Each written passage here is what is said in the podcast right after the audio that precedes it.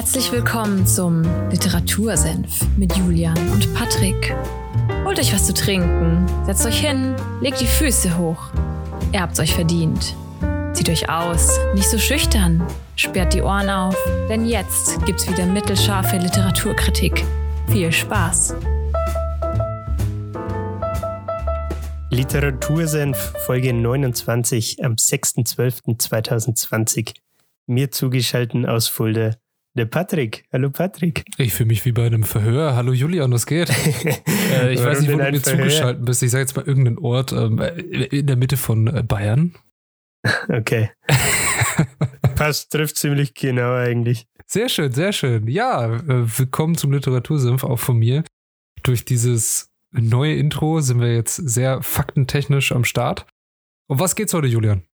Wir sprechen heute über das Thema Fitness. Mhm. Und zwar basierend auf dem Buch The World's Fittest Book von Ross Edgley. Ähm, der Untertitel vom Buch ist How to Train for Anything and Everything, Anywhere and Everywhere. Ja, The World's, World's Fittest Book oder das Buch schafft definitiv mehr Liegestützen als du. ja, dem Cover zufolge schon, gell? ja, ich habe es auch gerade vor mir. Also, ja, es ist eine Ansage. Da könnte sich äh, Mans Health noch was abschneiden. Ich habe es dir mal auf, auf WhatsApp, glaube ich, geschickt gehabt oder ein Bild von irgendeinem, äh, eine Seite aus dem Buch, glaube ich. Da kam von dir nur zu, zurück stabiler Nacken oder irgendwie sowas. ja, wer, wer, kennt es nicht? Äh, oberkörperfreie Bilder von Männern. Entweder sind wir vielleicht homosexuell oder wir stehen auf Fitness. Wer weiß. Wahrscheinlich eher letzteres. ja, okay, also es geht um den Ross Ashley, der scheinbar, ist er auch der World's Fittest Man oder hat er einfach nur sein Buch so genannt? Ähm, Moment, jetzt muss ich kurz nachschauen. Irgend so einen Titel hat er tatsächlich mal bekommen. Und zwar wurde er einmal The World's Most Traveled Fitness Expert genannt und mhm. 2016 wurde er von AskMan.com in die Liste der 50 fittesten Männer der Welt äh, aufgenommen, beziehungsweise in der Liste gelistet. Guter Satz. Aber du weißt, was ich meine. Ja, ich, ich lese hier gerade, also du hast mir so eine schöne Liste geschickt, was er so alles gemacht hat. Ich lese das hier gerade durch und es fühlt sich so an, als wäre normal irgendwas zu schaffen für ihn nicht erstrebenswert, sondern er will immer noch einen draufsetzen. Ja, das trifft den, den Nagel auf den Kopf eigentlich. Zum Beispiel, ich lese jetzt hier mal äh, pla äh, plakatisch einfach mal irgendwas vor und zwar uh, completed an Olympic distance triathlon carrying a 100 pounds tree. Ja, also er hat einen 50 Kilo Baum mit sich rumgeschleppt, während er einen Triathlon äh, absolviert hat. Und ja, du hast dahinter in Klammer geschrieben, Tri der Triathlon. Ja, so hat er den genannt.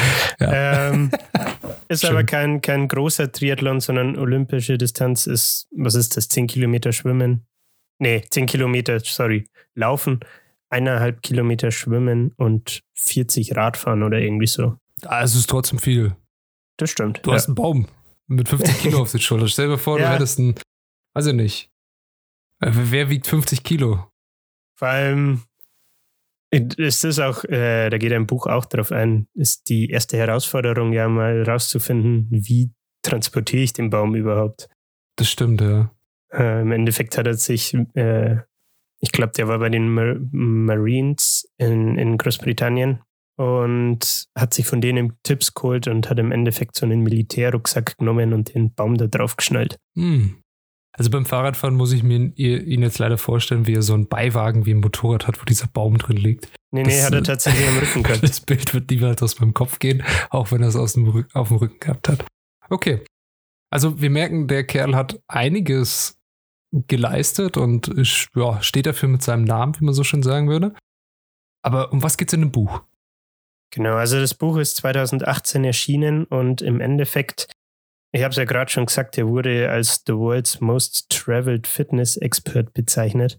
In dem Buch hat er im Endeffekt seine Erkenntnisse, die er auf Reisen gesammelt hat, mehr oder weniger zusammengefasst und verschiedene Expertenmeinungen zu bestimmten Themenbereichen aus dem Fitnessbereich quasi gesammelt und aufbereitet, würde ich jetzt einfach mal sagen. Im Buch selber sind Rezepte, Workout-Pläne und Theoriewissen, das er mit seinen eigenen Praxiserfahrungen kombiniert. Genau, auf den Ross aufmerksam geworden bin ich tatsächlich über Gymshark, weil er von denen gesponsert wird. Und da ist er mir das erste Mal aufgefallen und dann habe ich mich halt ein wenig mehr so über ihn informiert. Weshalb ich dann auf ihm hängen geblieben bin, ist der sogenannte Great British Swim. Mhm. Und zwar ist das auch wieder eins von seinen verrückten Experimenten, das er gemacht hat. Man muss dazu sagen, dass er äh, studierter Sportwissenschaftler ist. Ähm, ich weiß jetzt ehrlich gesagt nicht, was genau er für einen Abschluss hat. Ich glaube, im Buch war die Rede von einer Dissertation. Heißt das, er hat einen Doktor? Ich glaube, das. Der vielleicht den, den Doktor im äh, Fit sein. Ja, also ja, den hat er ziemlich sicher. Wäre, wäre ein äh, PhD, also ein Doktortitel, ja. Ja, okay. Also er hat das Theoriewissen und versucht dann aber durch diese Experimente, wie eben den Great British Swim, den Körper an die vermeintlichen Grenzen zu bringen oder die Grenzen, die gedachten Grenzen zu überschreiten und das dann quasi mit der Praxis zu vereinbaren. Und im Endeffekt geht er dann her, also er hat mittlerweile zwei Bücher veröffentlicht, ähm, eben das über, heute, das, über das wir heute sprechen und dann noch ein anderes. Ähm, schreibt gerade an seinem dritten und dreht sich eigentlich immer ums Thema Fitness oder auch Mindset, das halt gewissermaßen Hand in Hand mit Fitness geht. Ne? Mhm. Ja, jetzt habe ich viel um heißen Brei geredet. Was ist der Great British Swim? Den möchte ich kurz schon erwähnen, weil ich das ziemlich beeindruckend finde. Und zwar ist der gute Mann der erste Mensch überhaupt in der Geschichte, der es um die gesamte Küste von Großbritannien geschwommen ist. Also wir reden von England, äh, was kommt dazu? Wales, Schottland, ne? Ja ist im Endeffekt in Margate gestartet und, ja, und einmal und Irland müsste auch noch dabei sein, wenn er Great Britain war. Da ist ja Irland eigentlich auch noch am Start. Ja.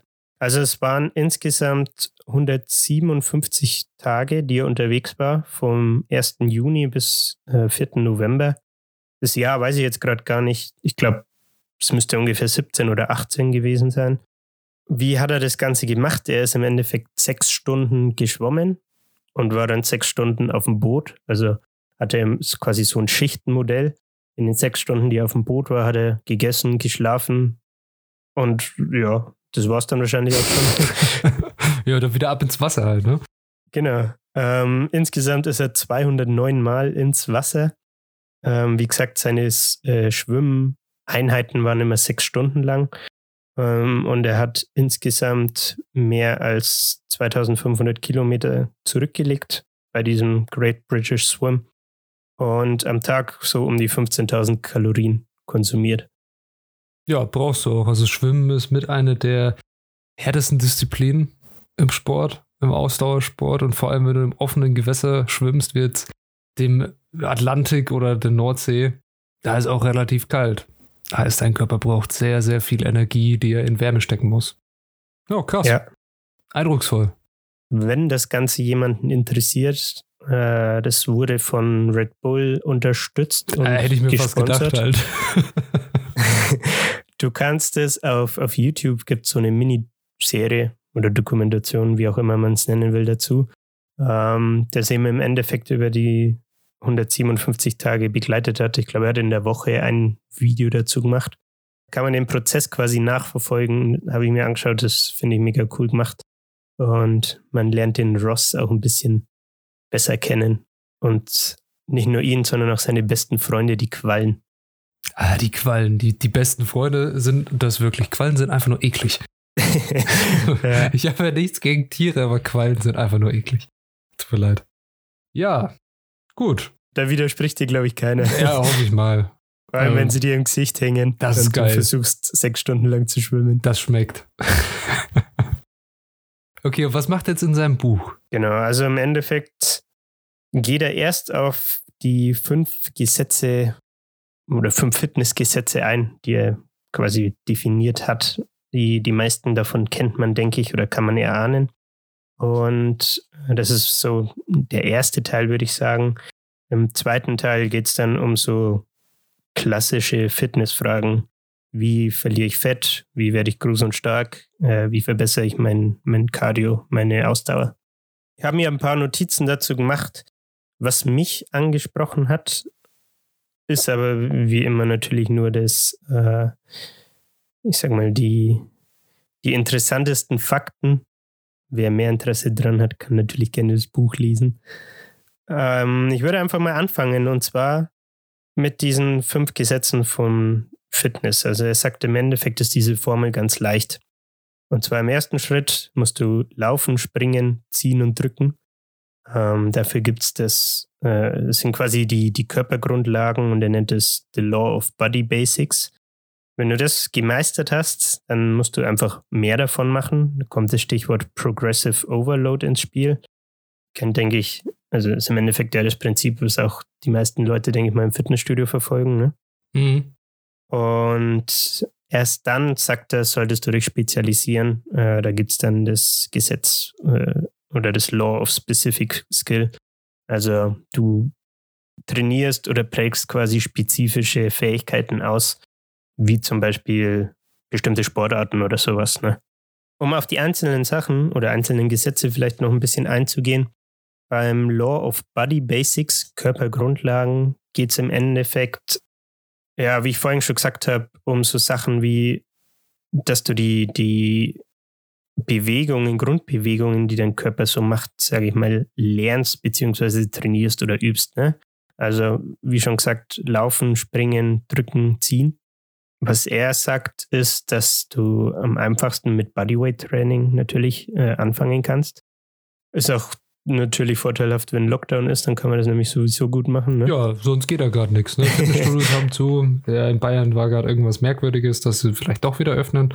Aber ja, Bodyweight ist auch, abgesehen vom Lockdown, eine sehr, sehr gute Variante, um seinen Körper besser kennenzulernen und eben dieses, was du erwähnt hast, dieses Law of Body Basics, dem gerecht zu werden. Genau, und er sagt halt, be general in your foundations, so you can specific in your goals. Das trifft das Ganze, was ich versucht habe auszudrücken, nochmal auf den Kopf, denke ich. Also, du sollst äh, im Buch nennen er diesen Begriff General Physical Preparedness. Die sollst du quasi generieren oder erschaffen, indem du eben genau solche, zum Beispiel Bodyweight-Übungen machst. Ne? Ja. Was er dann sagt, was auch, was er auch noch dazu zählen würde, ist sowas wie große ähm, Functional Movements. Dazu gehört sowas wie Squats, Lunges, Springen, Klettern, Drücken, was wir schon hatten, oder auch Werfen. Und die Philosophie dahinter ist am Anfang erstmal so viel wie möglich und so, so oft wie möglich, äh, dass du quasi diese Grundlagen etablierst und das Fundament quasi schaffst. Ne? Ja. Jo, dann würde ich mal weitergehen zum zweiten Punkt und zwar the Law of Progressive Overload. Also im Endeffekt progressive Überlastung. Wenn du jetzt diese ähm, Grundlagen geschaffen hast, dann geht es darum, hey, wie schaffe ich es denn jetzt weiterzukommen oder ich sage mal zum Beispiel Muskeln aufzubauen. Ne? Und wie gesagt, er geht auch viel auf, äh, ich sage mal, Theorie ein. Er ist halt Sportwissenschaftler, ne? Finde ich aber nicht langweilig gemacht oder so, sondern sehr informativ und er, bringt es dir ziemlich gut nah, finde ich. Also mhm. er weiß das so zu verpacken, dass es interessant ankommt, würde ich mal sagen. Es gibt den sogenannten Zustand der Homöostase, also ist ein Endeffekt im Gleichgewichtszustand von, von deinem Körper, ne? Ähm, den hast du, wenn du jetzt nichts machst, wenn du keinen Sport machst und dem Körper dann keine Reize aussetzt. Ne? Und die, die Rechnung oder die Gleichung ist im Endeffekt, um fitter zu werden, braucht dein Körper Stress. Also musst du diesen Zustand der Homöostase stören. Und wie machst du das? Dazu habe ich ein kurzes Zitat. You're going to have to sweat, you're going to have to work, and at times you might not like disrupting your comfy state of homeostasis. Das ist richtig, ja. Also du musst einfach schwitzen. es muss genau. wehtun. Also, ähm, ja, immer der altbekannte Satz, no pain, no gain, ne? Also kein ja, Schmerz, äh, du packst halt nichts drauf auf deine Muskeln. Das kannst du auf alles umwandeln auf. Ja, musst du ja nicht nur auf Muskeln beschränken, ne? Also es geht, auf gilt ja für Cardio Fitness. genauso. Ja. ja. Genau. Und was, was sagt dieses Law of Progressive Overload jetzt aus? wir haben schon gelernt, du sollst diesen Gleichgewichtszustand äh, stören. Und die progressive Überlastung machst du dann quasi so, dass du diesen Stress dem oder die Reize, die du setzt, kontinuierlich erhöhst und die Belastung dann quasi steigerst, um so deine Leistungsfähigkeit auch zu steigern. Macht Sinn, oder? Ja. Genau. Und was er dabei aber auch sagt, und ich finde, dass, wenn man zum Beispiel selbst Sport macht oder ins Fitnessstudio geht oder was weiß ich, finde Fitnessstudio ist ein sehr gutes Beispiel. Ähm, er sagt, dieser Progressive Overload erfolgt nicht linear, sondern du sollst dir das eher so wellenartig vorstellen. Also, ich weiß nicht, ob du es zum Beispiel kennst, aber wenn du im Gym bist, hast du manchmal so Tage oder Wochen, wo du irgendwie einfach keine Kraft hast und das, was die Woche davor ging, äh, fühlt sich auf einmal an, als wäre es 20 Kilo schwerer geworden. Ja, also natürlich kenne ich diese Phasen und ich glaube, die kennt jeder, der Sport macht und trainiert, dass du immer mal so einen Durchhänger hast. Den kennt auch ja. ein Profisportler. Genau. Und die Quintessenz aus diesem Gesetz oder Kapitel ist im Endeffekt, dass es sagt, hey, wenn du wirst diese Phasen haben, da kommst du nicht drum rum, aber es geht darum, halt kontinuierlich was zu machen und regelmäßig wirklich den Sport zu machen, um diesen Progressive Overload zu erzielen. Und ja, im Endeffekt sagt er, you will reach the mountain peak if you keep walking. Also du wirst deine Ziele erreichen, wenn du diese Kontinuität aufrechterhältst. Ja, Consistency is King, ne? Ja, genau. Fand ich auch. Man, das ist auch so, es sind halt so Fitnessgrundlagen irgendwie. Und ja. Äh, ich finde, er verpackt das ganz cool. Ähm, ich habe jetzt halt, wie gesagt, nur die, die wichtigen, zentralen Dinge rauspickt. Ähm, er hat im Buch auch ultra viele Stories von seinen Reisen oder von Leuten, die er äh, besucht hat, weshalb er auf Reisen ist. Also die Reisen sind meistens so entstanden, dass er sich irgendwas Bestimmtes rausgesucht hat. Was fällt mir jetzt konkret ein? Er war zum Beispiel ähm, in Afrika bei irgendeinem, so äh, wie nennt man die, bei so einem Stamm. Mhm. Und die verfolgen etwas, das nennt sich Persistence Hunting. Also, wie können wir das übersetzen? Geduldsjagd vielleicht? ja, trifft ganz gut, auf jeden Fall. Im Endeffekt geht es darum, dass dieser Stamm Tiere jagt, also zu, aus Ernährungsgründen, ne? und die aber nicht mit Waffen tötet, sondern die so lange rumtreibt, bis die vor Erschöpfung sterben. Ja, eine, eine klassische Treibjagd auch ein bisschen. Ja. Was bei uns genau. auch gibt, ja.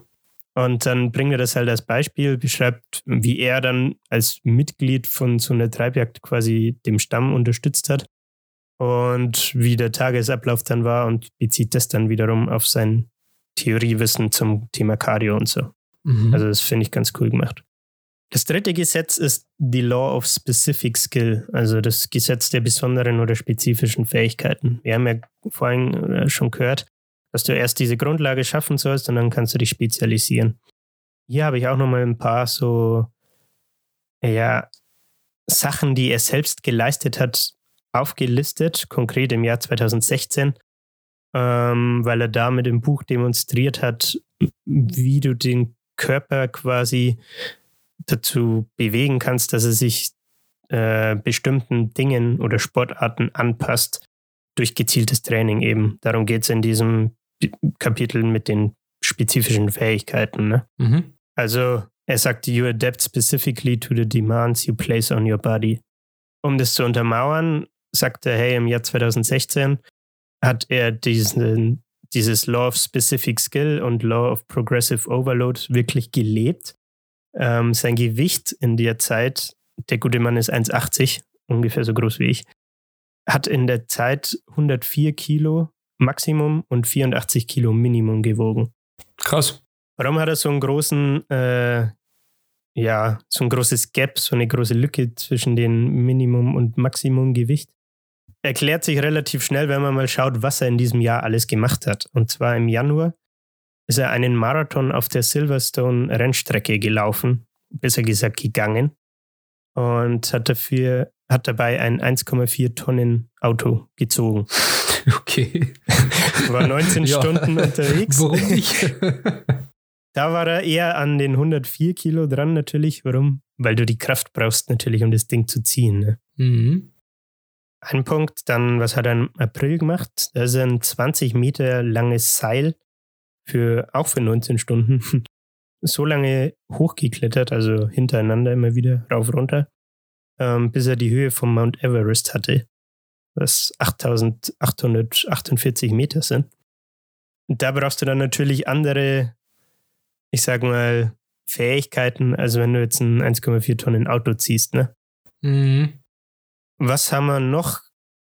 Den Triathlon, den du vorhin schon genannt hast, hat er dann im November zum Beispiel gemacht. Da hat er, wie gesagt, diesen 45 Kilogramm schweren Baum getragen. Da war sein Gewicht dann eher am Minimum, nämlich an den 84 Kilo. Und mit dem Baum hat er dann um die 129 Kilo gehabt, die er dann 1,5 Kilometer geschwommen ist, 40 Kilometer mit dem Fahrrad gefahren ist und 10 Kilometer gelaufen ist. Und diese ganzen Beispiele, also es gab noch mehr, aber das bringt er halt ein, um das zu untermauern, hey, du kannst dich auf spe spezielle Sachen anpassen, indem du halt spezifisch dafür trainierst. Das fand ich auch ziemlich beeindruckend, weil es halt auch wieder untermauert, beziehungsweise sein Wissen untermauert, um das besser auszudrücken. Mhm. Genau, dann ist Gesetz Nummer vier ist die Law of Recovery. Sagt dir der Name Wim Hof was? Nee, den habe ich noch nie gehört. Wer ist das? Wirklich nicht? Okay. Nee, sagt mir gar nichts. Wim Hof ist jemand, der, oh Gott, wie umschreibe ich den jetzt am besten? Der hält, man nennt ihn auch den Iceman. Der hält Der relativ. Iceman, okay. Ja, der hält Sind wir relativ. bei Batman? nee, er hält relativ viele Weltrekorde, die mit dem Thema Kälte zu tun haben. Okay. Ich habe jetzt leider keinen konkreten parat, aber dann geht es um sowas wie, was war denn das zum Beispiel? Ich glaube, die längste Zeit, die er einfach in der Eistonne gesessen ist oder so Sachen. Ja, dass äh, so Kältetherapie und Kältebäder bei Sport eine positive Wirkung haben, das ist mir bewusst, aber den Namen Wim Hof habe ich noch nie gehört. Genau. Äh, möchte jetzt auch gar nicht dr- weiter darauf eingehen, weil der gute Wim Hof auch selbst ein Buch geschrieben hat, äh, wo er das Ganze oder wo er seine Methoden näher bringt. Ähm, das greift der Ross im Buch auch auf. Und warum ist das ganz interessant? Weil er während diesem Great British Swim, also diese 157 Tage, ähm, kein einziges Mal krank war. Mhm. Und er sagt, es lag daran, dass er sich in der Vorbereitung ähm, mit dieser Wim Hof Methode äh, beschäftigt hat. Im Endeffekt ist es eine Kombination aus ähm, Atmungsübungen und ähm, eben dieser Kältetherapie, ähm, die du quasi zur, ja, ich möchte jetzt nicht sagen Regeneration, aber du trainierst dadurch deinen Körper halt zum Beispiel für ihn, was halt wichtig, weil er ja durch, durchs Meer geschwommen ist, was ziemlich kalt ist. Ne? Also er hatte zwar einen äh, Neoprenanzug oder äh, Wetsuit, äh, weiß ich jetzt gar nicht. Auf jeden Fall ähm, hat er sich dadurch halt quasi vorbereitet und meinte, hey, ähm, das kannst du im Fitnessbereich für dich nutzen, um all, allgemein dein, ähm, dein Abwehrsystem zu stärken. Und genau, bringen da im Buch eben auch mit ein. Ja, spannend. Also es ist auf jeden Fall interessant, wie man sich auf so eine große Herausforderung wie einmal um ganz Großbritannien, wer auch immer auf so eine Idee kommt zu schwimmen, wie man da rangeht und dass man dann durch so eine Methode von einem Kerl, der ja in Fachkreisen scheinbar als der Eismann bekannt ist, die beste Methode ist, macht irgendwo auch Sinn, weil du bist sechs Stunden, wenn er, hat ja gesagt, er schwimmt sechs Stunden am Stück und dann macht er wieder sechs Stunden Pause und immer so im Intervallmäßig. Du bist sechs Stunden äh, vier Grad kaltem Wasser ausgesetzt.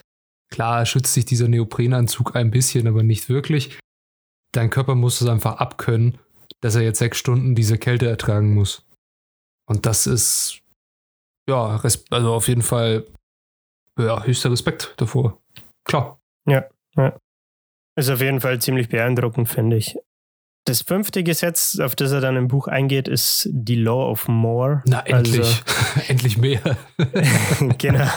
Ja. Ist im Endeffekt auch die Quintessenz vom Kapitel. Also bei diesem Great British Swim ist er am Tag, boah, jetzt nagel mich nicht drauf fest, aber ich glaube, er ist am Tag teilweise bis zu 30 Meilen geschwommen.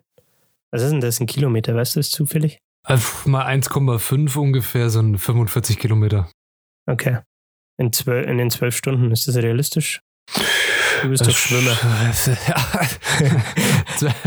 Wenn er 45 Kilometer in 12 Stunden ja, dann könntest du diese 45 durch 12 teilen. Jetzt gibt es hier live Kopfrechenaufgaben. Verdammt noch, also das ist echt hart. Ähm, das ist pro Stunde dann ja im Schnitt irgendwas mit 3,5 Kilometer. Ein bisschen mehr, 3,7, 3,8. Das ist schon sehr schnell. Ähm, weil du musst überlegen, du hast bei einem, ja, bei einem, bei einem Triathlon. Ja, sorry bei dem Triathlon den, auf Ironman-Länge schwimmst du 3,8 Kilometer am Anfang und die besten Schwimmer schwimmen den so in 40 Minuten 50 ungefähr. Und okay. es ist verdammt schnell. Natürlich hast du im offenen Gewässer noch das Ding der Strömung, je nachdem, genau, ob er ja. gegen die Strömung schwimmt oder mit der Strömung, dann ist er natürlich schneller. Ähm, ja, durch den je nachdem, was er für einen Wetsuit anhat, hat er natürlich auch einen besseren Auftrieb. Heißt, er muss nicht dagegen ankämpfen, dass er sinkt, sondern er liegt quasi auf dem Wasser, muss sich nur nach vorne bewegen. Aber es ist, es ist sehr, sehr schnell, wenn es 45 Kilometer in 12 Stunden im Durchschnitt sind. Du musst zwei Dinge dabei natürlich beachten. Einerseits ähm, die Strömung tatsächlich, ja. da hast du recht. Und andererseits war das ja jetzt nur einer der Maximalwerte der, mhm. glaube ich, in, in dieser Serie auf YouTube zum Beispiel gefallen ist. Also es gab auch Tage, da hat er, was weiß ich, drei Meilen zurückgelegt, weil er gegen die Strömung geschwommen ist. Ja. Ähm, also das muss man dabei natürlich äh, auch berücksichtigen. Aber war eben auch was, was er teilweise an Tagen, wo halt dann Rückenwind oder gute Strömung hatte, geschafft hat. Um mal zurückzukommen, was ich eigentlich sagen wollte, äh, in diesem Kapitel oder auch in der Vorbereitung auf, den, auf diesen Great British Swim, geht er im Buch auf, das, auf den Begriff Work Capacity ein. Also im Endeffekt, ja, deine Leistungsfähigkeit. Und er sagt, Work Capacity is the most underrated component of fitness. It's essentially the total amount of training you can perform and recover from and adapt positively to. Wenn du jetzt ins Gym gehst, ist dein Ziel natürlich immer erstmal, hey, ich möchte, ich möchte mehr, mehr Gewicht bewegen können, sage ich mal. Ich möchte, was weiß ich, explosiver werden. Ich möchte ausdauernder werden. Also, Und wenn ich ins Gym gehe, denke ich mir, ey, ich will einfach nur einen fetten Bizeps haben.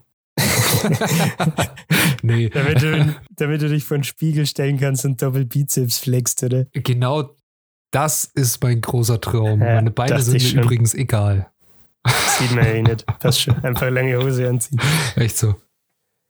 Ja. Nee, und er sagt, ähm, was bedeutet äh, eine hohe Work Capacity, dass du härter trainieren kannst und natürlich auch länger und dass du die Phase der Erschöpfung quasi größtenteils meiden kannst und weniger in die Phase reinfällst, wo du äh, Overtraining hast wie sagt man, wo du halt, du kommst nicht in diese Phase, du fällst nicht in die Phase rein, wo du quasi. Wo du mehr kaputt machst, als dass es dir was bringt. Danke, Patrick. Sehr, sehr gerne. in Kombination mit dem Begriff Work Capacity nennt er den anderen Begriff Horsepower Programming. Ja. Also im Endeffekt, Auto. Ja. Geil. Im Endeffekt, wie, wie kannst du deinem Körper ein paar PS mehr verschaffen? Und das Ganze zielt konkret auf erfahrene ja, Athleten, Trainierende ab. Und zwar sagt er, wenn du schon eine hohe Work Capacity hast, dann bist du gut angepasst und ähm, wahrscheinlich auch relativ fit. Dann stellt sich natürlich aber die Frage, wo, wohin geht es von da aus weiter? Also wie kannst du jetzt deine Work Capacity noch weiter erhöhen? Im Buch geht er da sehr ausführlich drauf ein und hat einen Haufen Beispiele. Ich versuche es mal in vier Stichpunkten zusammenzufassen. Einmal, du machst mehr Sätze, du machst mehr Wiederholungen, du fügst deinem normalen Trainingsplan Cardio hinzu oder du fügst deinem normalen Trainingsplan Finisher hinzu. Also ich meine damit Finishern, ähm, im Endeffekt nach deinem Workout nochmal ja, eine Übung, äh, die du für eine bestimmte Dauer, was weiß ich, zum Beispiel zehn Minuten, Viertelstunde machst, ähm, um die einfach nochmal voll auszupowern. Und ich sag mal, zusätzlich zu deinem eigentlichen Workout nochmal ein bisschen mehr aus dem Körper rauszukitzeln und ein paar mehr Reize zu setzen. Beispiele dafür sind äh, Schlittenschieben, die Battle Ropes, also da gibt es dafür einen deutschen Begriff, die lustigen Seile, die immer rumliegen, die keiner benutzt. Ich weiß nicht, Seile schwingen, ähnlich, äh, ja, nennt man das so? Also es ist eine typische Übung im äh, Kampfsportbereich, weil das ja ganz gut die Herzfrequenz hochballert. Genau. Ähm, ja, das sind diese, ich weiß nicht, wenn, wenn ihr euch darunter nichts vorstellen könnt, ihr habt ein Seil, das ist um eine Stange gelegt und ihr habt beide Enden in der Hand und geht relativ weit weg und bringt das Seil zum Schwingen. Und die Schwingung erzeugt, ja, macht es einfach schwerer, das Seil zu kontrollieren und euer Ziel ist es, so schnell zu schwingen wie geht und das einfach zu halten, diese Frequenz. Genau. Ja, und dadurch, dass du jetzt zum Beispiel diese Seile schwingst, also es brennt ja dann auch relativ schnell, ne? Also ja. sehr, sehr schnell, sehr anstrengend. Und dadurch, dass du das machst, sagt er, kannst du deine äh, Leistungsfähigkeit quasi erhöhen, wenn du jetzt zum Beispiel gerade nicht mehr weiterkommst und deine, deine Leistung stagniert, wenn, was weiß ich, deine Gewichts, wenn du auf der, beim Bankdrücken nicht mehr mehr Gewicht draufpacken kannst und seit vier Wochen auf demselben Gewicht rumsteuerst, äh, seine Anregung, hey, bau doch mal sowas ein, mach mehr Sätze, mach mehr Wiederholungen. Hast schon mal an Cardio gedacht? Mach mal ein paar Finische. hey, dieser Schlitten hier. Ah, dir. Willst du, den, willst du den vielleicht schieben? Willst nicht nur ein paar Scheiben draufhauen? ja, also Finisher sind auf jeden Fall eine super Idee, wenn man auch ein bisschen Abwechslung in sein Training zu bringen. Da gibt es ganz viele Möglichkeiten und auch sehr spaßige, auf jeden Fall. Die sollten nur immer eine sehr explosive Übung sein, die alles kombiniert. Also dass du in gewisser Weise Cardio drin hast und Kraft, dass du deine Herzfrequenz ja, hochhältst, ja. aber gleichzeitig auch Explosivität hast, wo du deine Muskeln beanspruchst. Ja. Das macht für mich einen guten Finish aus. Ja, auf jeden Fall. Was finde ich auch ganz cool ist, da weiß ich, dass du es auch schon mal gemacht hast, weil, weil wir denselben Trainingsplan hatten. Und zwar von The Lost Breed, äh, das Every Minute on the Minute. Ah ja, Every Minute on the Minute. Das ist äh, so ziemlich die ich, die größte Körperschändung, die man machen kann nach einem Training. Also und ist der perfekte grandios. Finisher. Grandios, also wirklich. Ähm, um, da, ihr wisst jetzt wahrscheinlich nicht alle, was er Every Minute on the Minute, was soll denn das heißen? Das weiß wahrscheinlich keine. Ja, das ist, ihr nehmt fünf Übungen, die am besten unterschiedlich sind. Also zum Beispiel fünf Liegestützen, fünf, äh, ja, einfach nur äh, auf der Stelle hüpfen und die Knie anziehen. Hampelmänner. Hampelmänner, irgendwas. Squats, was auch immer. Genau, und kombiniert so diese vier Sachen, die der Juli vorhin angesprochen hat: ähm, Jump, Pull, Push und äh, ich weiß nicht, was das andere war. Irgendwas hast du noch angesprochen. Diese, ziehen, genau, ich, ziehen. war noch dabei. Ja, ziehen habe ich gesagt, Pull, ne? Achso, sorry. Egal. Auf jeden Fall kombiniert ihr diese, diese Sachen alle in den Übungen und macht da, davon jeweils fünf Wiederholungen von jeder einzelnen Übung und guckt danach auf die Uhr. So. Und so lang, bis die Minute noch nicht voll ist, habt ihr Pause. Wenn die Minute voll ist, macht er weiter. Und so oft macht ihr das, bis ihr zehn Minuten zu Ende habt. Und danach äh, ja, könnt ihr euer T-Shirt als zweite Haut ausziehen. Vielleicht um das nochmal kurz klarzustellen, ich weiß nicht, ob es jetzt klar hervorging. Also du, du suchst dir im Endeffekt diese Übungen aus. Ich finde, ideal ist es, wenn du ungefähr für die Übungen so 40 Sekunden insgesamt brauchst. Also nehmen wir mal als Beispiel Liegestütz, Hampelmänner, Squats und Sit-Ups. Dann machst du, ja. Was weiß ich, vier Liegestütz, vier Hampelmänner, vier Squats, vier Sit-Ups.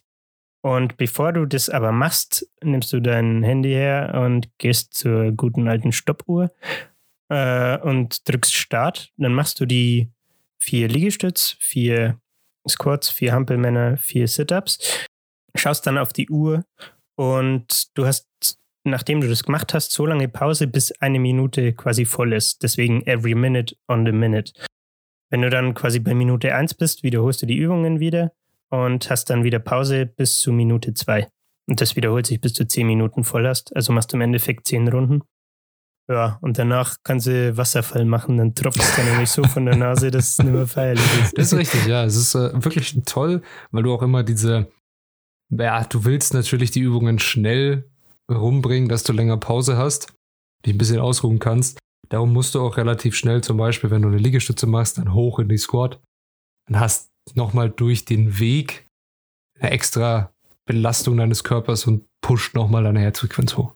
Ja, genau, eben, das wollte ich auch gerade sagen. Also, wenn du die Übungen natürlich dann schneller machst, geht die Herzfrequenz hoch und hast vielleicht mehr Pause, aber wenn du die Übungen langsamer machst, dann hast du halt hinten raus keine Pause mehr. So. Oh. Das ist ganz witzig, sich, also auch mental ganz witzig, sich das selber durchzupeitschen und das einfach mal zu machen. Ja. Was man vielleicht, es ist mir jetzt gerade zu kommen, wo wir eh schon ein wenig abgewichen sind, was wir vielleicht noch einbringen könnten, mal über unsere eigenen Fitnesserfahrungen sprechen, beziehungsweise was wir fitnessmäßig machen und wie lange schon. Vielleicht auch was wir fitnessmäßig machen. Also ähm, ich bin ja ein Deutschland bekannter Lieferando-Besteller. und Sitz zwar, auf der Couch. zwar, ja, was, was, hat man früher gesagt? Das war so ein, ein, typischer Witz irgendwie von, von der Generation meiner Eltern. So Extreme Couching oder sowas. Ja, Couch Potato. Couch Potato oder weiß ich nicht. Ähm, ja, im Moment geht da nicht viel, aber ja, Homeworkouts halt, ne? Ja. Also, Bei mir ist tatsächlich auch Back to the Roots. Also ich habe angefangen, ich weiß ehrlich gesagt gar nicht mehr wann, mit so einem Büchlein, das war von Mark Lauren und es hieß, glaube ich, Fit ohne Geräte. Ich weiß nicht, ob ja, das, das kenne ich sagt. auch, ja, das kenne ich auch. Das hat ja. mir mein Kumpel gezeigt früher. Ja, genau. Und da waren im Endeffekt Bodyweight-Übungen drin. Wann habe ich das gemacht? War wahrscheinlich ungefähr so mit, was weiß ich, 17, 18 rum. Keine Ahnung. Vorher habe ich nie spezifisch jetzt irgendwie Kraftsport oder sowas in die Richtung gemacht. Also, wenn es nach dem Ross geht, habe ich richtig angefangen mit Bodyweight. Dann 2018 im August ungefähr, also vor ziemlich genau zwei Jahren, hat mich ein Kumpel mal mit, mit ins Fitnessstudio geschleppt. Und ja, seit zwei Jahren beschäftige ich mich jetzt mit, mit dem guten alten Fitnessstudio und habe auch schon, ich weiß nicht, wie du das machst, aber ich mache es gern, dass ich mir von bestimmten, was weiß ich, nennen wir es mal Fitness-Influencern, wie zum Beispiel The Lost Breed, ja, Trainingspläne hole, die dann mache und dann versuche, mir selbst aus diesen Trainingsplänen was rauszuziehen und mir quasi selber was zusammenzustöpseln, was mir taugt. Ja, also so mache ich es ähnlich. Ich hole mir manchmal einen Trainingsplan zur, wenn ich mal wieder eine Inspiration für irgendwas ja, brauche. Genau. Aber ich bin jemand, der es nicht so gerne mag, wenn es stationär vorgegeben ist, was man tun soll. Und es gibt natürlich, wie es hat jeder Übungen, die macht man gerne, dann gibt es welche, die macht man nicht gerne, aber man muss sie machen. Und ich stelle mir da so ein Mittelmaß immer gern zusammen. Ja. Also ja. ich stehe drauf, wenn ich, wenn ich jetzt ins Fitnessstudio gehen würde, dass ich eine Kraftübung habe, wie jetzt zum Beispiel eine, ja, eine ganz normale Bankdrück oder ich mache ein paar Bankdrückensätze und mache zwischendrin immer irgendwelche Supersätze. Ich mag das nicht, dieses, okay, du machst deine Sätze und dann stehst du zwei Minuten da und hast Pause. Ja. Das ja. ist überhaupt nicht meine Art zu trainieren. Ich weiß, dass ich dadurch jetzt nicht wirklich die Maximalkraft rausballer und meine Muskeln in so eine Art Übertrainier-Modus bringen, es ist mir aber nicht wichtig, dass ich möglichst viel stemme und die möglichst viel wachsen in der Hinsicht, sondern dass ich eben die Beweglichkeit und die, ja, die Endurance, also einfach das Durchhaltevermögen ja. aufrechterhalten kann. Das ist im Endeffekt nur ein anderes Trainingsziel. Also ja. im Endeffekt verfolgst du jetzt nicht das Ziel, Bodybuilder zu werden. Nein, sondern nein, nein, nein. einfach die, ja, wie soll man es nennen, die Work Capacity äh, ja, ich möchte möglichst, möglichst, viel reinpacken, möglichst viele äh, Raps, möglichst viele, ja, auch Sätze, äh, alles ja. eigentlich. Wir waren ja schon öfter zusammen im Gym, ne? Das also, stimmt, ja. Was du jetzt zum Beispiel, was mir jetzt einfällt, ist, was wir dann zusammen gemacht haben, durch dich inspiriert, ist äh, Bankdrücken und dann halt hinterher so ähm, normale Liegestütz oder so Clapping-Liegestütz, also wo du zwischen den Wiederholungen klatscht, wenn du hochkommst. Ja. Oder bei den Squats, äh, also normale Squats am Rack mit Gewicht und dann hinterher so Jumping Squats, also wo du aus dem Squat runtergehst, nur mit, also ohne Stange, nur mit Körpergewicht quasi. Und dann springst du aus dem Squat raus, springst in die Luft und landest wieder tief. Ähm, oder was wir auch schon gemacht haben, sind so Step-Ups, ne? Ja. Als Supersatz zum Beispiel. Wenn jemand nicht weiß, was ein Supersatz ist, im Endeffekt, was, was wir jetzt gerade erklärt haben, Du machst keine Pause. genau, du suchst dir im Endeffekt zwei Übungen aus und statt wie beim klassischen Trainingsplan, wenn du Bodybuilding-Ziele verfolgst, ähm, dass du Satz 1, Pause, Satz 2, Pause machst, machst du quasi Übung 1, Übung 2, kurz Pause und dann aber sofort wieder Satz 2, der aber dann wieder aus Übung 1, Übung 2 besteht, wenn das Sinn macht. Äh, ja, auf jeden Fall. Also ich würde sofort alles machen. Nein, ja, Ja, lass mal ausflippen gehen jetzt. Ja, die Fitnessstudios haben wir leider zu. Darum, Ja. was ich gerade mache, um auf deine Frage von vorhin zurückzukommen, äh, ja, mein Training besteht eigentlich hauptsächlich aus Burpees. Also ich äh, Klassiker. ich finde, äh, wer, wer nicht weiß, was ein Burpee ist, äh, der sollte das auf jeden Fall nachschauen. Ich, ich weiß gar nicht den, den deutschen Namen dafür. Gibt es da einen? Wahrscheinlich so ein ganz Ich- hochgestochenes deutsches Äh, ich Wort. glaube nicht. Ist eine Mischung aus Liegestütz, gewissermaßen noch Squat und einem Sprung einfach. Ne?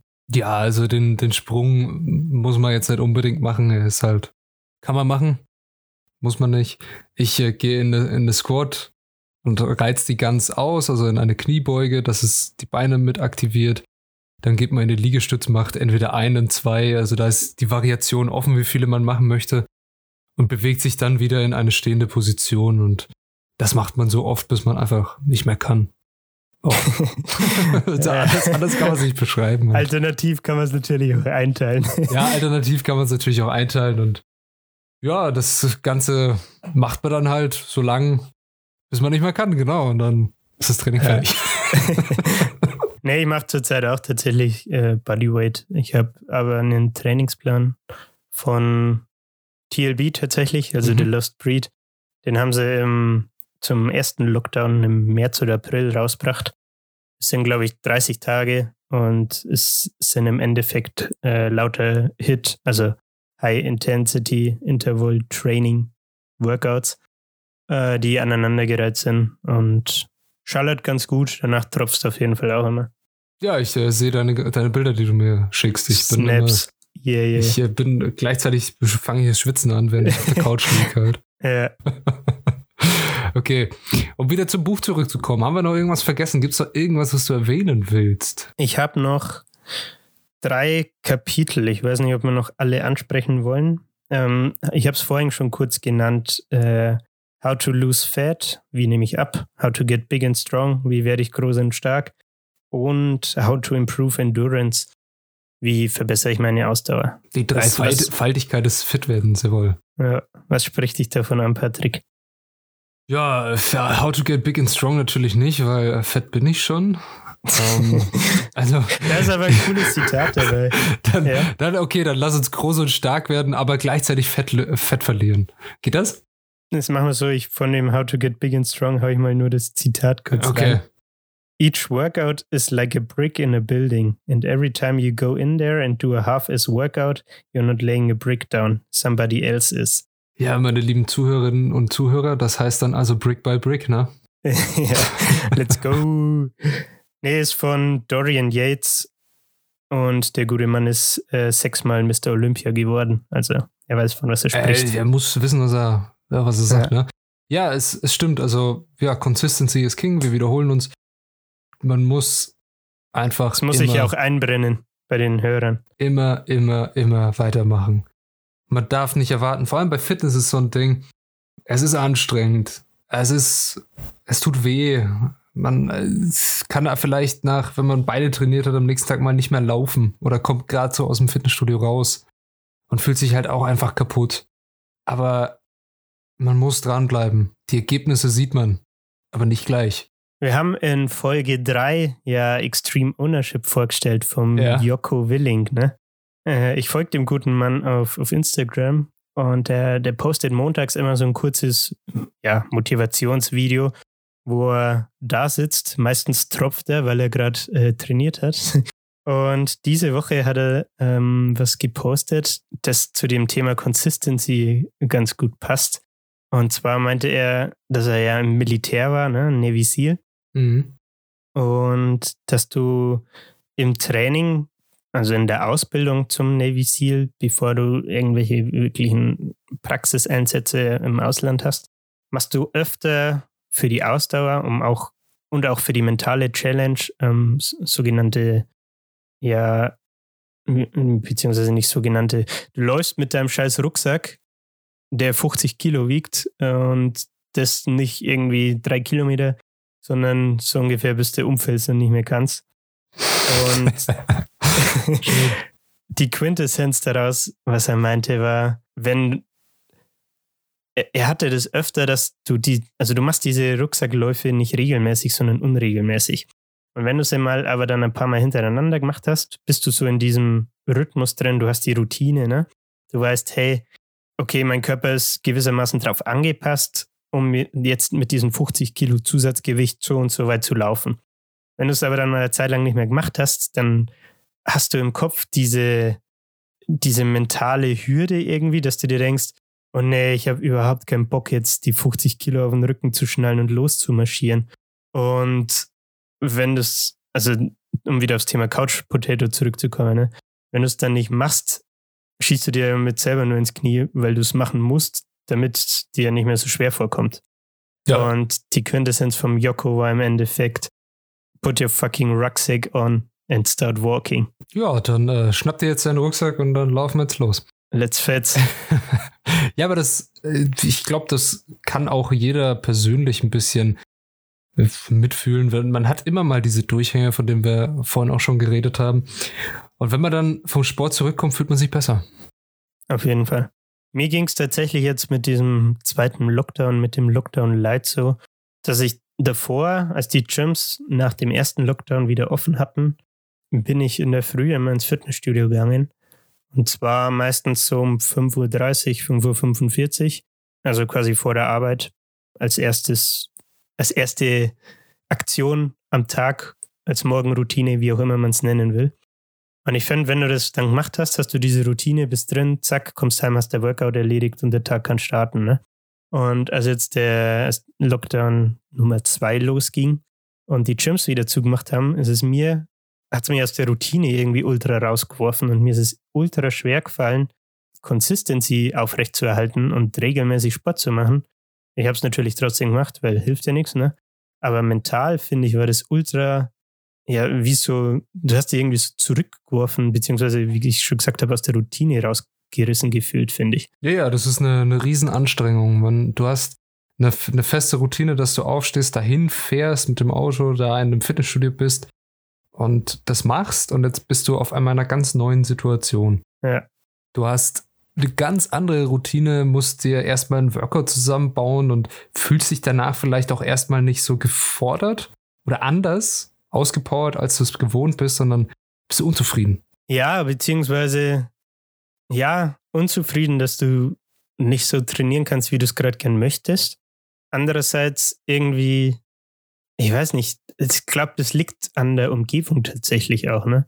Im Gym hat er immer so, finde ich, wenn du hinfährst, fährst du nicht hin, um am Handy zu hängen oder blöd in die Luft zu starren. Ne? Wenn ja. du aber daheim jetzt bist in deinem Kämmerchen und da anfängst rumzuhantieren, ist das irgendwie nicht so motivierend und du kommst nicht so gut in Fahrt, finde ich. Aber gut. Ich wollte noch irgendwas sagen, aber ich habe es, ja, das ist mir jetzt klar. Ja, wir, wir wollten noch dünn werden, Julian. Ah ja, Okay, dann vielleicht fällt es mir später wieder ein. Wie wird man dünn? Im Endeffekt stellt er die Frage im Buch, was ist die beste Art und Weise oder was ist die beste Form von Training, um Fett zu verlieren? Und die Antwort ist alle. Hm. Ist ja logisch. Im Endeffekt muss dein Training nur eine Rolle spielen und zwar ein Kaloriendefizit erzeugen. Ja. Heißt im Endeffekt, dass deine Methode, wie du trainierst, scheißegal ist. Ähm, wichtig ist nur, dass du, also kommt dir das Wort Consistency äh, ins Spiel, ne? dass du konstant trainierst und das regelmäßig machst, damit du eben konstant dieses Kaloriendefizit hast. Ich glaube, du wolltest noch was sagen. Ich habe hab dich unterbrochen, sorry. Nö, nö, nö, nö, das hast du sehr gut erklärt gerade, wie man reinkommt, ja. Okay. Also, wir merken uns, ist es egal, wie du trainierst, Kaloriendefizit ist das Wichtige. heißt im Endeffekt, da geht er im Buch auch wieder sehr ausführlich drauf ein. Du kannst, du kannst Hillsprints machen, äh, um Kalorien durchzulassen. Du kannst laufen gehen, du kannst schwimmen gehen. Kleiner Funfact am Rande, der Ross schwimmt am Tag 10 Kilometer. Einfach so. Macht er als, als Cardio zusätzlich zu seinem Krafttraining. Ansage. Ja, also wie lang ist Schwimmen beim Triathlon? 3,8. 3,8 ne? Kilometer, ja. Ja, und er schon einfach 10.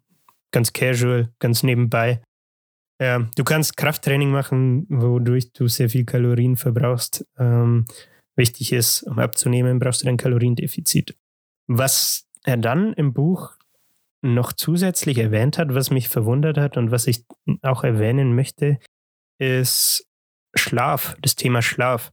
Wenn du abnehmen willst, sollst du gefälligst schauen, dass du genug schläfst und deine mindestens sieben, idealerweise ungefähr acht Stunden Schlaf erreichst. Warum ist das so? Ich versuche es mal zu erklären. Ich habe ein Zitat dazu. Mal schauen, übersetzen wir das? Nee, ich lese es einfach mal vor. Scientists from the University of Chicago have discovered that not getting enough sleep could hormonally handicap you in your quest to lower your body fat. What this means is that disturbing your natural sleep pattern also disturbs your fat burning hormones. Okay, mhm. was heißt das? Die Forscher von der Universität äh, in Chicago haben herausgefunden, dass wenn du nicht genug Schlaf bekommst, dass das dich insofern am Abnehmen hindert, als dass deine Hormone gestört werden, die für den äh, Fettverlust gewissermaßen indirekt zuständig sind. Konkret geht es dabei einmal um das Hormon Leptin. Da habe ich mir als Erklärung dazu geschrieben, Impact on everything from your appetite to how much fat we store. Also Leptin ist dafür zuständig, wie dein Appetitgefühl ist und wie viel Fett du lagerst, wie viel Fett dein Körper, wie sagt man das, ablegt, speichert. Keine ja, wie Ahnung. viel du aufnimmst. Ja. ja. Und das zweite Hormon ist äh, Grelin oder Grelin. Ich weiß nicht ehrlich, das sind englische Begriffe, ich weiß nicht, ob die auf Deutsch genauso heißen. Da habe ich mir aufgeschrieben, produced by the stomach signals the brain whether we're hungry. Also Grelin löst das Hungergefühl aus. Ja. Genau, wird vom Magen quasi produziert und ist für dein Hungergefühl im Kopf verantwortlich. So, was passiert also, wenn du äh, Schlafmangel hast, beziehungsweise nicht genug schläfst? Ähm, du hast zu niedrige Leptin-Levels und zu hohe Grelin-Levels. Kurz und knapp heißt das Ganze, du hast erhöhten Hunger und Appetit, was durch diese Hormone verursacht wird, durch dieses Ungleichgewicht, das entsteht. Was ist also seine Quintessenz, äh, seine Conclusion? Wenn du abnehmen willst, es ist nicht nur wichtig, dass du dein Kaloriendefizit erzeugst, sondern auch, dass du genug schläfst, weil du sonst zusätzlich mit diesem stärkeren Hungergefühl und Appetit zu kämpfen hast und weil es sich unter anderem auch darauf an, äh, auswirkt, wie viel Fett du quasi anlegst. Das fand ich ziemlich interessant, weil mir das ehrlich gesagt so nicht bewusst war und weil es verdeutlicht, wie komplex unsere Körper sind und dass das nicht einfach mit so einer 0815, ich mache jetzt Fitness-Broschüre oder Workout-Plan oder was weiß ich, quasi erreichen kannst. Ja, interessanter Ansatz auf jeden Fall. Wusstest du, dass, also das Schlaf in dem Bereich so wichtig ist? Ja. Schlaf okay. ist super wichtig für alles, für deine, ja, für deine Fitness-Leistungsfähigkeit, für deine psychische Gesundheit, für deine ja. Regeneration. Schlaf ist und bleibt mit eins der wichtigsten Bestandteile unseres Lebens. Und ohne guten Schlaf können wir nicht funktionieren. Ja, das auf jeden Fall. Also das war mir auch bewusst. Wir waren nicht bewusst, dass es spezifisch aufs Thema Körperfett so eine große Rolle spielt. Ja, diese beiden Hormone waren wir auch neu, aber das äh, ja, ist interessant auf jeden Fall. Ja. Interessante Studie, die sie da in Chicago gemacht haben. Würde, jetzt, würde mich jetzt interessieren. Aber müsst ihr jetzt im Buch nachschauen. Äh, er hat die bestimmt, also er hat ein Quellenverzeichnis drin und er hat natürlich einen Haufen Studien drin.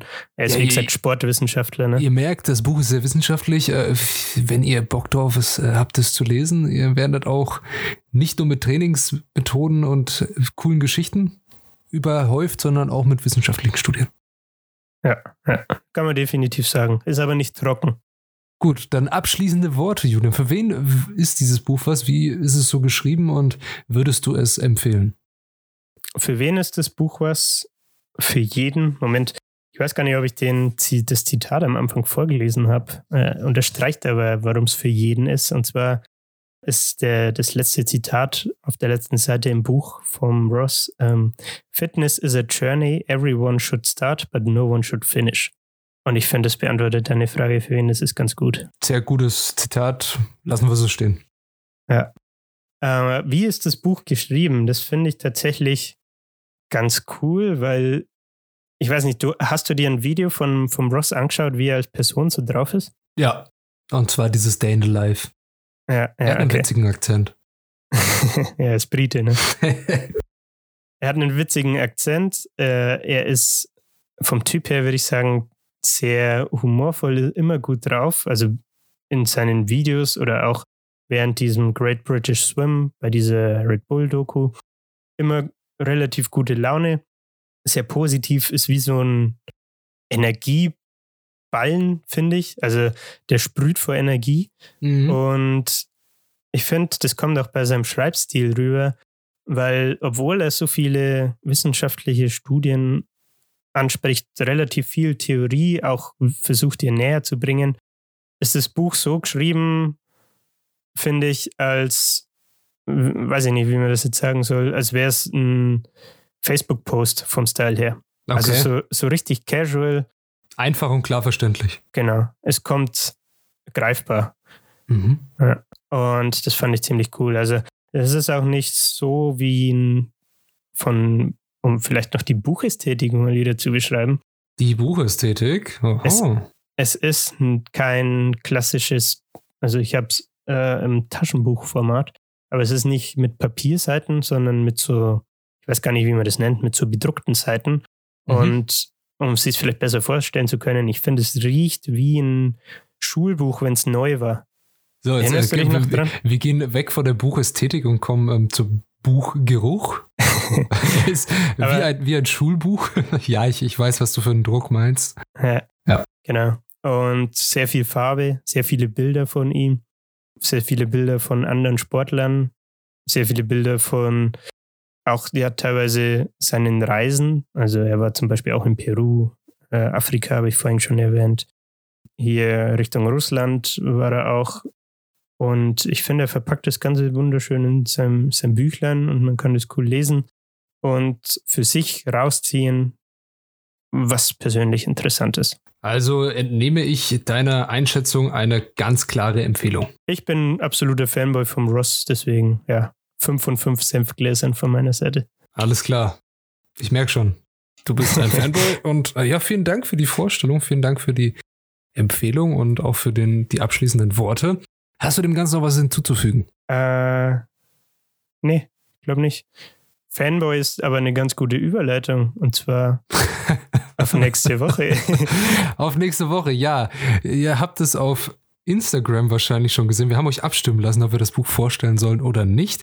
Und ihr habt mit einer überwältigenden Mehrheit von 70 Prozent, ich glaube es waren 70 Prozent, dafür gestimmt, dass wir das neue Buch von Sebastian Fitzek, Der Heimweg, vorstellen, beziehungsweise dass ich das Ganze machen darf. Und ja, seid gespannt. Ich habe das Buch schon fertig gelesen.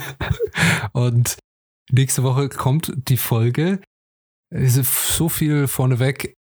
Es wird nicht das geliefert, was das Backcover erwarten lässt und was es verspricht. Ich muss dazu sagen, meine Einstellung zu Sebastian Fitzek hat sich nicht geändert. Mit anderen Worten, der Patrick ist kein Sebastian Fitzek-Fanboy. Nein, auf keinen Fall. Ich bin kein Sebastian Fitzek-Fanboy. Ich ja, respektiere und wertschätze auf jeden Fall das, was er geschafft hat. Aber das Buch, ja, hört es euch selber an. Also seid gespannt, wie es nächste Woche ausschaut. Von mir bleibt nur zu sagen, vielen Dank fürs Zuhören. Wenn ihr irgendwelche Vorschläge, Kritik, weiß ich nicht, ähm, Fanbriefe, irgendwas habt, meldet euch gerne auf Instagram oder schreibt uns Buch, Buchempfehlungen natürlich immer gerne. Ja, dann bleibt mir nur euch eine schöne Woche zu wünschen und bis nächste Woche. Ciao. Auch von meiner Seite danke fürs Hören. Wenn ihr Interesse habt, at Literatursenf auf Instagram.